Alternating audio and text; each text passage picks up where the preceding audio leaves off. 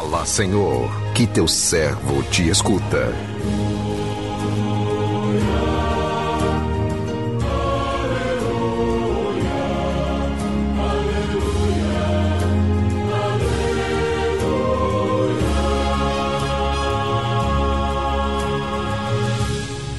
O Senhor esteja convosco, Ele está no meio de nós.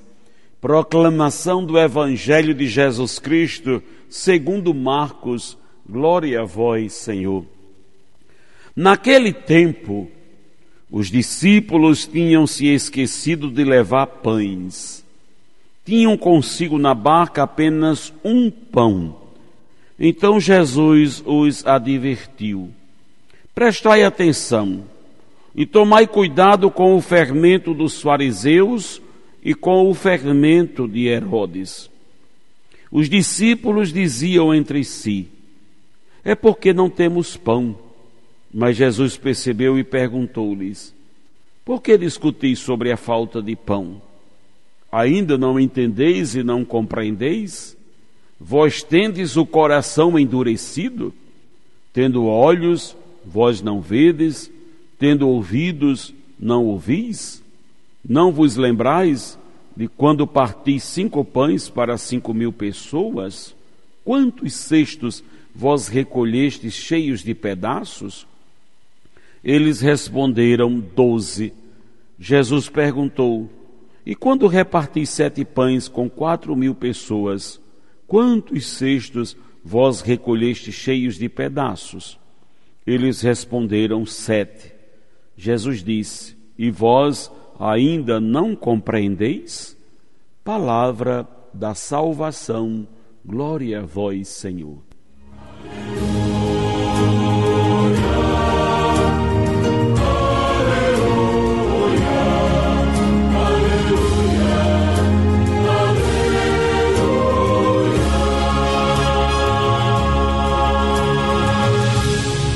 e vós ainda não compreendeis? Meu irmão, minha irmã, ouvintes do programa Sim a Vida, quantas maravilhas Deus realiza em nossa vida e nós nem sempre nos damos conta por atribuirmos tais maravilhas como sendo vindas do humano. Um sinal de que ainda não assimilamos a providência divina com a ação humana. É importante termos em mente tudo de bom que nos vem do outro provém de Deus.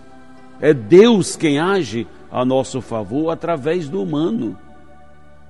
O evangelho que acabamos de ouvir nos alerta sobre o perigo de ouvir Jesus e não captar a sua mensagem. Foi o que aconteceu com os discípulos.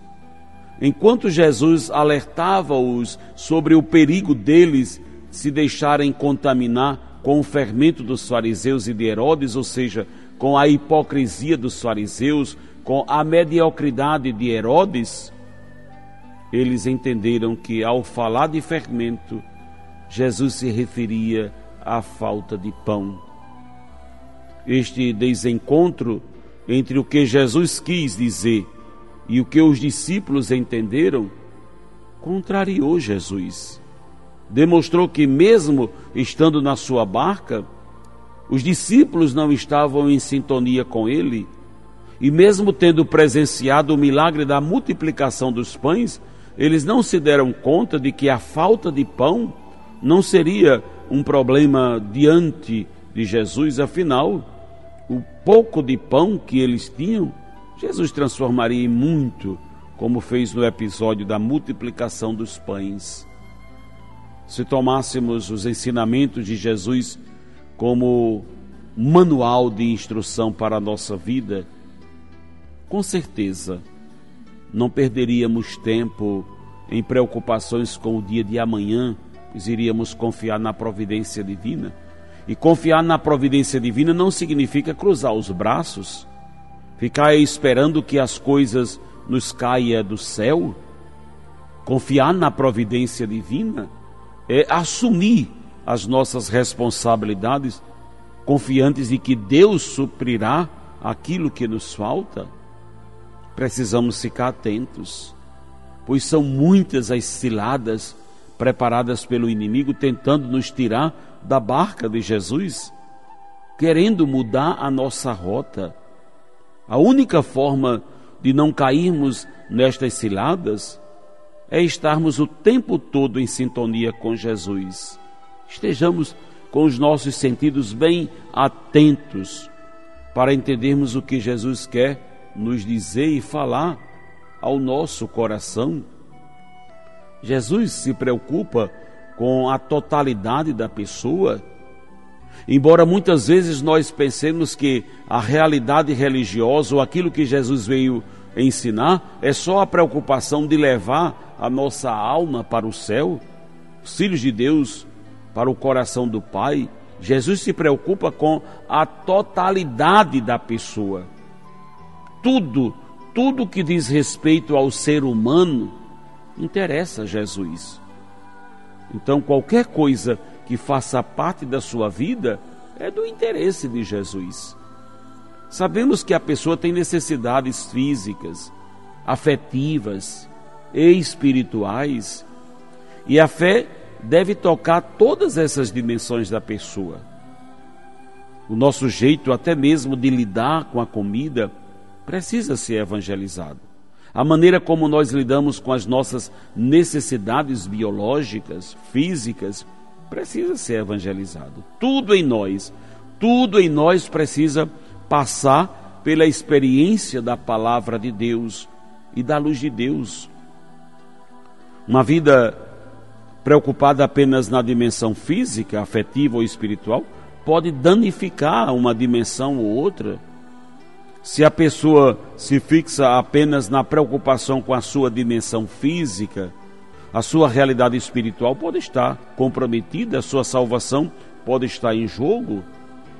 Se a pessoa tem uma ênfase é, muito grande a sua realidade afetiva, ela também pode deixar de lado as outras dimensões que são tão todas muito importantes, mas o pão de que fala Jesus é Ele mesmo, Ele é o pão, é a sua vida, é todo o seu ser. Cristo, pão vivo, está sempre rodeado do fermento dos fariseus e dos Herodes. Jesus faz menção a isso. Mas o que isso significa?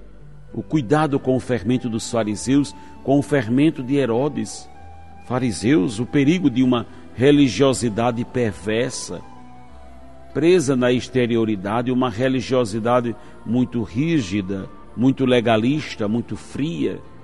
Esta é a atenção que nós precisamos ter. Depois Jesus fala do cuidado com o fermento de Herodes, o que isso significa, o poder, o interesse, o aproveitamento, o domínio com o controle das liberdades. Estamos falando aqui do rei Herodes que quis muitas vezes pautar a sua vida nessas realidades, no poder, no interesse, no aproveitamento, no domínio e no controle das liberdades. Então, Jesus diz: cuidado, cuidado com esse fermento, para que o pão que vocês têm à disposição, que é a minha vida, que é a vida de Cristo, não seja pouco a pouco corrompido. Precisamos dar atenção a isso que Jesus nos pede. O pão, que é Cristo, nunca pode faltar na barca da nossa vida. Você vai comprar o seu pãozinho de cada dia? Você vai se ocupar das suas necessidades materiais? É claro, e isso é louvável. Mas o pão da vida que é Cristo nunca pode faltar na nossa vida e Ele nos dá o equilíbrio de todas as outras dimensões. Peçamos ao Senhor a graça de que nunca nos falte esse pão vivo descido do céu para alimento da nossa alma. Que o Senhor nos abençoe. Amém.